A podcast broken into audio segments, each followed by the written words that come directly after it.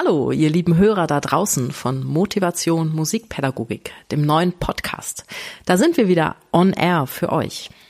Wir können euch an dieser Stelle einmal vermelden, dass die Zugriffszahlen auf unsere Folgen gerade explodieren. Das spüren wir auch an den vielen Kommentaren und Feedbacks, die uns auf verschiedenen Kanälen erreichen. Es freut uns natürlich riesig, weil wir wissen, dass ihr euch von der Corona-Krise nicht unterkriegen lasst und Formate finden wollt, um eure Musik, eure Kunst und euren Unterricht weiterzuführen. Wir sind zwei Musiker, Musikpädagogen und Autoren von Shot Music, Max Gärtner, Schlagzeuger und mein Name ist Christine Thielemann. Ich bin Trompeterin. Angesichts der aktuellen Lage ist es aus zwei Gründen extrem wichtig, dass wir uns von der Corona-Krise nicht unterkriegen lassen. Zum einen, um zumindest ein kleines wirtschaftliches Standbein zu behalten, denn so ganz genau kann zum jetzigen Zeitpunkt ja niemand vorhersagen, ob der aktuelle Lockdown wirklich in vier Wochen beendet sein wird. Zum anderen ist es noch viel wichtiger, und das ist jetzt unsere Motivation für diesen Podcast gewesen. Es ist noch viel, viel wichtiger, genau jetzt für unsere Schülerinnen und Schüler da zu sein. In den vergangenen Folgen haben wir ja bereits kreative und unkonventionelle Wege des Unterrichtens beleuchtet. Und unser Podcast, ihr wisst es ja bereits, hat immer zwei Themen. Ein technisches und eines aus dem Bereich Musikpädagogik und Motivation. Wir haben euch in den vergangenen Episoden Equipment vorgestellt, welches sich für den ersten Anfang mit Online-Unterricht eignet. Und wir wollen an dieser Stelle auch in jeder Folge noch weiter liefern und euch mit Praxistipps versorgen. Als weiterer wichtiger Bestandteil gehen wir zudem auf die musikpädagogische Komponente ein, denn was sich in dieser Krise bereits jetzt abzeichnet, unsere Schülerinnen und Schüler, ihre Eltern, aber auch wir selbst, wir leiden unter diesem Zustand des Eingesperrtseins, der Unsicherheit und der Ziellosigkeit. Aber nun zu erfreulicherem, nämlich den heutigen Themen. Max, magst du das Technikthema für diese Folge präsentieren? Sie hörten Christine Thielemann. Haha. Ich bin immer wieder begeistert von deinen tollen Intros. Ich ähm, höre selbst ganz gespannt zu, als würde ich auch jetzt hier einfach nur zuhören und bin dann ganz schockiert, dass ich auch irgendwann mal was sagen muss. Hi Christine, ich hoffe, dir geht's gut. Hi Max, ja, hier ist alles klar. Also körperlich ja, aber eben wir sind eingesperrt. Mutter mit zwei Kindern.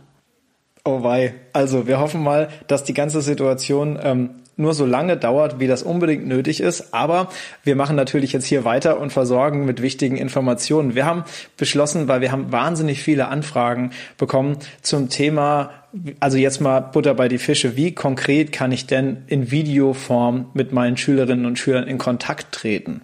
Und da haben wir jetzt beschlossen, das hier zentral mal für alle in dieser Episode zu beantworten. Und im Grunde gibt's da eigentlich drei Kapitel, die ich finde, die eigentlich interessant sind, die man mal erwähnen sollte, weil es gibt natürlich verschiedene Möglichkeiten, irgendwie mit Video irgendwelchen Content zu kreieren, den man dann irgendwie musikpädagogisch nutzen kann. Ähm, hast du schon mal ein Face-to-Face ähm, Videocall einfach gemacht. Du hast ja gesagt, du hast schon online unterrichtet. Du hast also wahrscheinlich schon mal diese, diese Form genutzt, dass du dein Handy hattest, man hat dich gesehen und du hast, so wie wir es jetzt im Grunde auch machen, den Schüler da auch irgendwie gesehen, oder? Ja, ich habe jetzt schon einige Lektionen online unterrichtet und habe meistens den Schülern die Wahl des, des Messengers überlassen, über den oder des Kanals, besser gesagt, über den wir den Unterricht durchgeführt haben. Und das war bei den meisten wirklich jetzt mal der WhatsApp-Call. Aber meine bisherige Erfahrung zeigt, dass Lektionen via Zoom oder Skype selbst ohne Mikrofon beim Schüler eine deutlich bessere Klangqualität haben als dieser WhatsApp-Video-Call.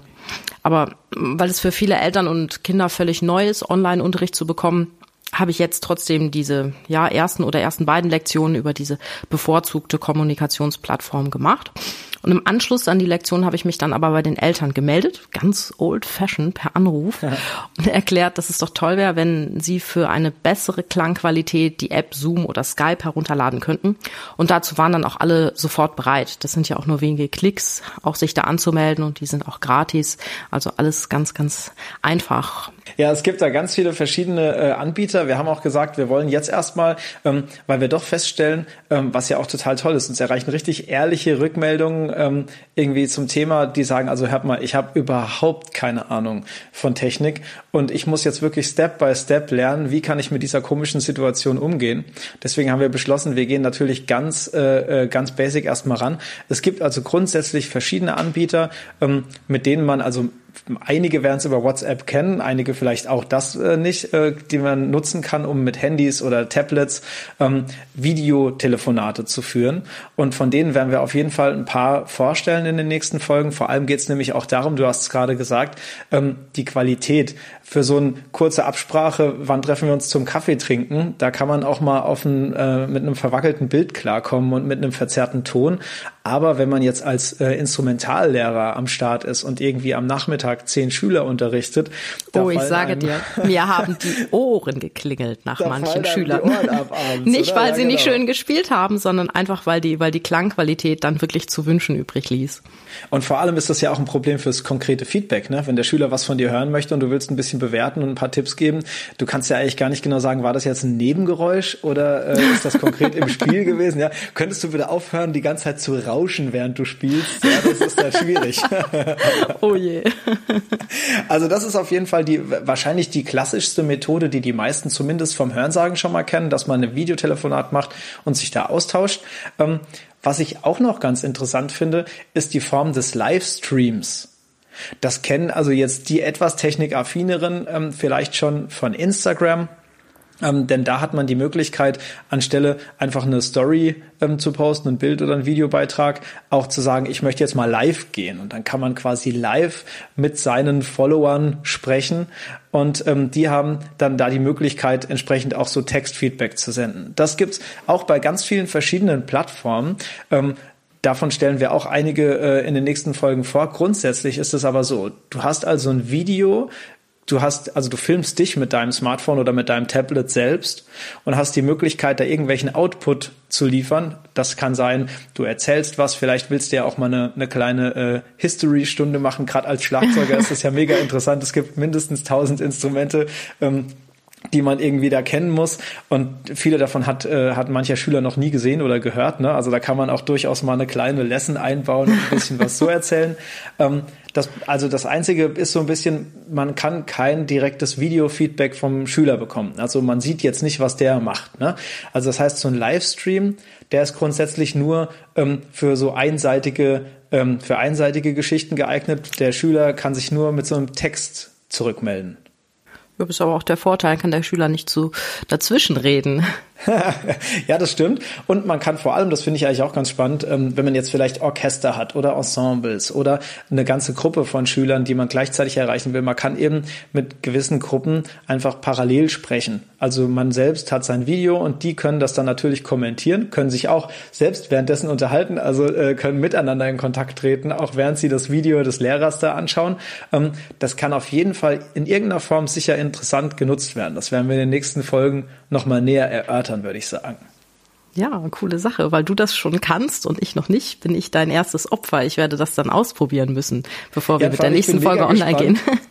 Und vor allem, ich bin mega gespannt, wie die Schüler das aufnehmen, weil es ist natürlich irgendwie auch eine interessante ähm, Art, mit denen zu kommunizieren. Die nutzen natürlich Instagram und, und, und äh, inflationär die ganze Zeit. Und ähm, man geht dann plötzlich mit denen da äh, äh, auf eine Art und Weise um und unterrichtet die, ähm, wie die das ja eigentlich schon kennen. Und das macht wahrscheinlich äh, den Unterricht nochmal eine, eine Schippe hipper vielleicht. Ne? Könnte natürlich sein. Ähm, was ich noch auf jeden Fall super interessant finde, das ist aber was, das dauert wahrscheinlich ein bisschen länger in der Vorbereitung. Das ist allerdings jetzt auch so ein bisschen das Ding, du hast ja vorhin auch schon gesagt, wir haben, bevor wir die Aufnahme gestartet haben, schon ein bisschen über die aktuelle Lage auch gesprochen. Keiner weiß eigentlich so genau, wie lange das jetzt dauern wird. Ne? Also Prognosen sagen, ja, wir erwarten uns schon in zwei Wochen jetzt Besserung, weil jetzt die Leute in Deutschland auch zum Beispiel äh, nicht mehr irgendwie in die Gaststätten dürfen und so. Aber es gibt auch welche, die sagen, also Mediziner beispielsweise, die sagen, also bis zum Sommer da wird auf jeden Fall irgendwie alles stehen und liegen. Ne? Und Jetzt hat man da vielleicht einen Monat, wo man sagt, den müsste ich jetzt irgendwie überbrücken. Das geht mit Ach und Krach vielleicht noch. Aber wenn man dann plötzlich irgendwie sechs Monate hat, die man nicht in die Musikschule kann, um zu unterrichten, da wird der eine oder die andere schon vielleicht mal überlegen, was kann ich jetzt eigentlich machen, um da, ähm, gerade auch Freelancer, ne, die irgendwie tatsächlich nur von ihrem Unterricht und den Konzerten ähm, leben, die sie privat geben und äh, spielen, ne? Auf jeden Fall. Ich meine, man kann das vielleicht ein paar Monate mal aussitzen ohne Mucken, nur mit Schülern, aber dann wird's dann vielleicht auch mal eng, gell? Ja, total. Und da gibt's jetzt eben noch diese Möglichkeit, ähm, man kennt ja vielleicht so die drei, ich weiß nicht, wie ist denn das im, im Trompetenbereich? Also im Schlagzeugbereich gibt's so zwei, drei Global Player, die auch online ähm, Unterricht anbieten, im Sinne von, du kannst Video-Lessons äh, dir anschauen, die jemand aufgenommen hat. Gibt's das auch bei euch? Ja, Ob es da richtig so die Global Player gibt, da bin ich echt überfragt. Aber ähm, es gibt natürlich die Möglichkeit, dass du, dass du Online-Lessons nehmen kannst. Und ähm, das hatte mir ein Kollege aus Österreich schon kürzlich mal erzählt, ähm, der sich bei so einer Plattform angemeldet hat, bei Lessons Face, glaube ich. Oder genau, da habe ich mich auch angemeldet, um das einfach mal auszuprobieren, wo man dann auch international ähm, unterrichten kann. Das ist ja auch, glaube ich, eine ganz schöne Sache. Ich habe jetzt auch ein paar Bekannte aus den USA, die eigentlich mehr oder weniger jetzt zu Hause sitzen und Unterrichtsstunden via Skype geben und ansonsten den ganzen Tag Trompete üben, wie ich auch, wenn ich nicht gerade mit dir einen Podcast mache. Ja, ist total krass. Also da gibt's auf jeden Fall ähm, zumindest in, in manchen Bereichen wirklich schon viele Anbieter, aber ähm, das sind halt immer so allgemeine Lessons. Ne? Also die nehmen dann mal was auf. Da gibt's aber die Möglichkeit eben auch als Instrumentallehrer eigene Videos jetzt aufzunehmen, die speziell auf die eigenen Schüler gemünzt sind. Und die muss man natürlich irgendwie vorproduzieren, ganz klar. Aber dann können die sich durch gewisse Lektionen da durchklicken, ohne dass man jetzt jeden immer einzeln auch direkt betreuen muss. Das könnte auf jeden Fall, denke ich, auch eine interessante Sache sein, die wir mal behandeln müssen demnächst. Genau, da, da könnten wir auch noch was dazu sagen, wie man das finanziell vielleicht auch abrechnen kann mit den Schülern. Das ist auf jeden Fall ein interessantes Thema, denn viele fragen sich natürlich auch, ähm, das ist natürlich alles schön und gut. Ich kann jetzt hier mit WhatsApp mal äh, meine Schüler versorgen. Als guter Musikpädagoge denkt man natürlich zuerst dran, die Schüler zu versorgen mit dem tollen Unterricht und dass ja, die, die äh, Grundversorgung Form, sicherstellen, ja. ja. Man will ja im Grunde das toll ausgleichen, aber man muss natürlich auch drüber nachdenken, wenn das jetzt tatsächlich ein paar Monate zieht, wie hat man denn die Möglichkeit, dann daraus auch wieder Einnahmen zu generieren, um sein alltägliches Leben irgendwie bestreiten zu können, ne? Na klar, muss man machen, ja. Ja, aber ähm, kommen wir doch noch zum zweiten Teil. Und zwar haben wir ja ein musikpädagogisches Thema.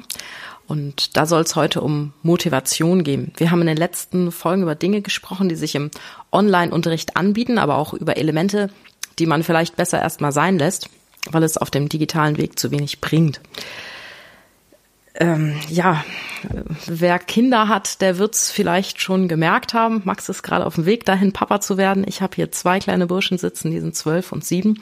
Und ich kann euch sagen, mit Kindern über einen längeren Zeitraum zu Hause eingesperrt zu sein, das ist schon ein Experiment der ganz besonderen Art. Und zwar, weil den Kindern in diesem Zustand, den wir jetzt gerade haben, ganz, ganz schnell die Motivation abhanden kommt soziale Isolation, das gewohnte Lernumfeld mit Schule, Sportverein, Musikschule fällt größtenteils weg. Und Dinge, aus denen sonst immer Motivation gezogen wurde, wie Schülerkonzerte, Auftritte, Orchester und Bandproben, bei meinem großen Sohn auch der Chor, ja, oder auch schlichtes Duettspiel mit dem Lehrer oder dem Partnerschüler im Unterricht, die fallen nun auf unbestimmte Zeit aus.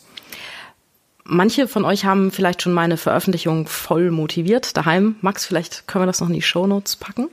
Ja, klar. Ähm, diese Ausgabe. Wer darin das erste Kapitel über Motivation gelesen hat, der wird auch nun wissen, warum genau diese Situation auf Dauer Gift für Schülerinnen und Schüler ist.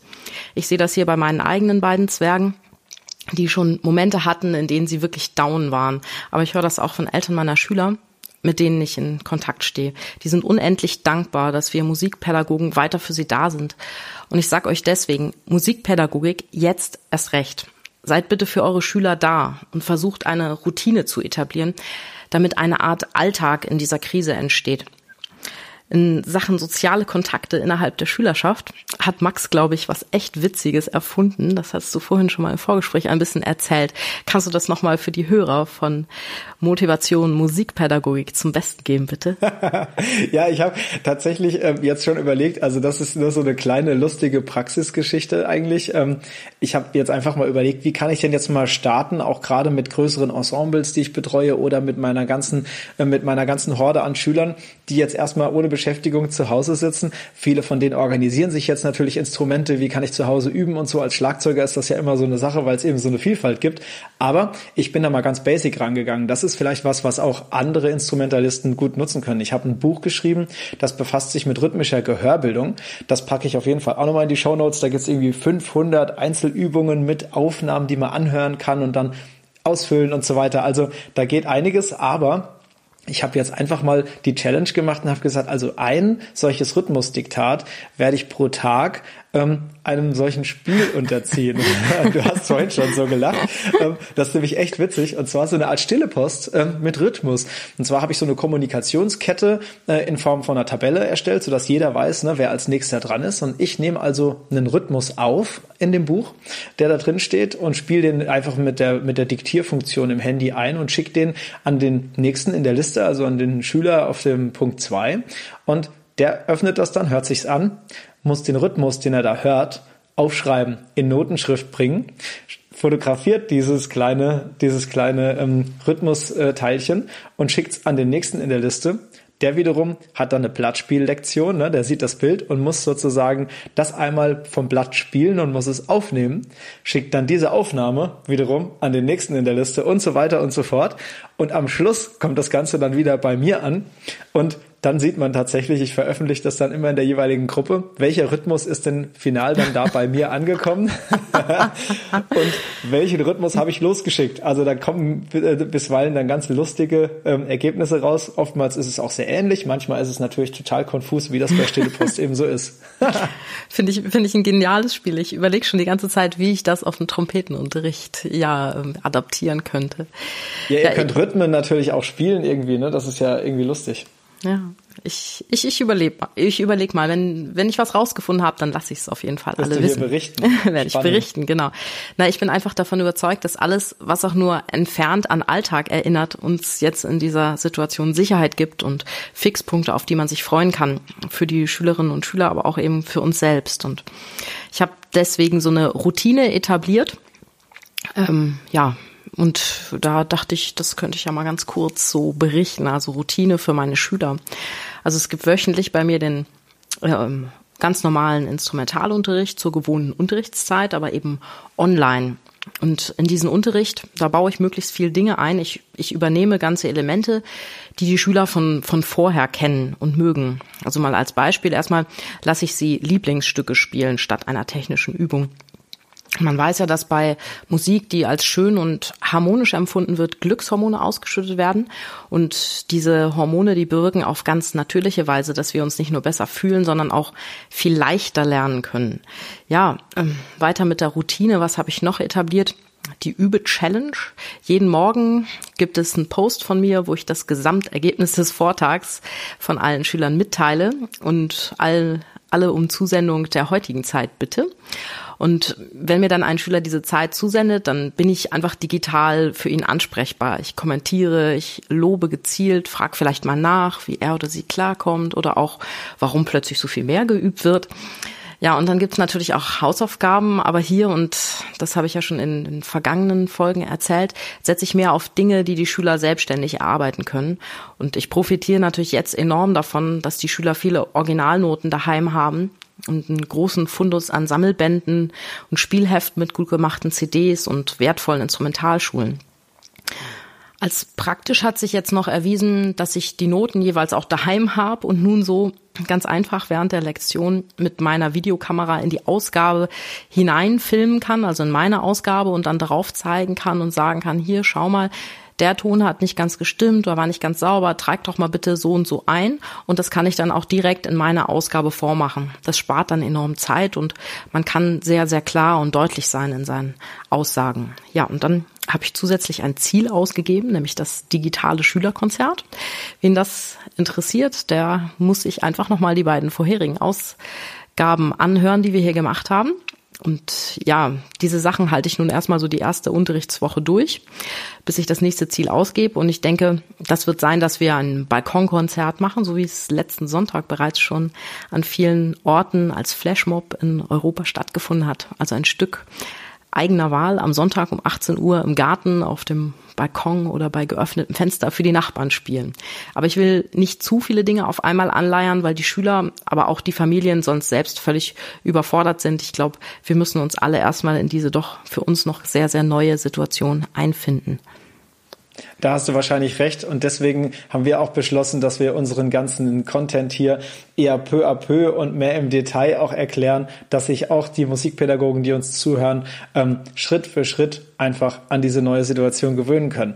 Wir äh, freuen uns übrigens über dieses ganze Feedback. Wir sind wirklich, du hast ja vorhin schon gesagt, richtig geflasht von diesen ganzen Hörerinnen und Hörern, die da einschalten und die uns auch fleißig schreiben. Und das haben wir zum Anlass genutzt. Das sage ich jetzt hier kurz nochmal am Schluss, weil das natürlich super wichtig ist. Wir haben ähm, eine E-Mail-Adresse eingerichtet extra, damit ihr uns kontaktieren könnt, wenn ihr Fragen oder Anregungen habt und uns irgendwie was mitteilen wollt. Und zwar könnt ihr uns immer erreichen unter info at motivation-musikpädagogik.de und Pädagogik wird da eben mit AE geschrieben. Und da könnt ihr uns eben jederzeit erreichen. Entweder Christine oder ich werden die E-Mails beantworten und wir werden natürlich die Fragen dann immer auch in die Podcasts mit einbinden, damit auch äh, alle Hörerinnen und Hörer davon profitieren können. Das hast du schön gesagt, Max. Okay, also dann wünsche ich dir jetzt noch einen schönen Tag, liebe Christine. Ja, Max, das wünsche ich dir auch. Und freue mich schon auf unseren nächsten Podcast. Ja, und ihr Lieben da draußen, bleibt bitte gesund und hoffentlich bis bald.